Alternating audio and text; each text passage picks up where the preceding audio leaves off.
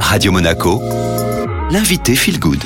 Et votre invité Feel Good aujourd'hui est Lydia Bosson. Bonjour Lydia. Bonjour Julia. Vous êtes aromathérapeute Lydia, vous vous êtes formée aux quatre coins du globe euh, depuis euh, ces 30 dernières années maintenant. Vous avez également fondé en 2001 l'école Ushaveda dédiée au domaine de la santé au naturel. Elle est basée en Suisse mais elle a euh, bien sûr une portée internationale puisqu'on peut suivre les cours à distance. Alors déjà Lydia, pour démarrer, qu'est-ce que c'est l'aromathérapie? Alors l'aromathérapie, c'est la thérapie par les huiles essentielles. Moi j'inclus les hydrolats dedans, ça veut dire les eaux des plantes. C'est vrai que c'est une forme de thérapie qui est de plus en plus populaire dans le monde entier. L'aromathérapie, hein, donc basée sur les huiles essentielles, comment est-ce qu'on peut profiter des bienfaits des huiles essentielles, de leurs vertus? Est-ce qu'il y a plusieurs façons de faire, Lydia? Alors déjà une chose qu'il faut savoir, l'aromathérapie c'est une thérapie sensuelle. Vous pouvez utiliser les huiles essentielles par voie cutanée, par voie olfactive, par voie orale. Il y a différentes manières de les utiliser.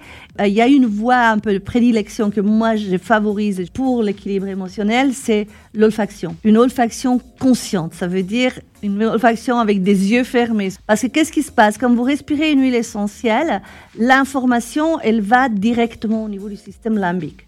Et ce centre du cerveau, c'est là, on peut dire, c'est un peu toute notre banque de données, de nos expériences, de nos émotions. Et ça va toujours déclencher quelque chose. En plus, en respirant une huile essentielle, vous allez influencer votre rythme cardiaque, votre pulsation. Le rythme de votre pouls va aussi ralentir très souvent ou s'accélérer selon ce que vous respirez.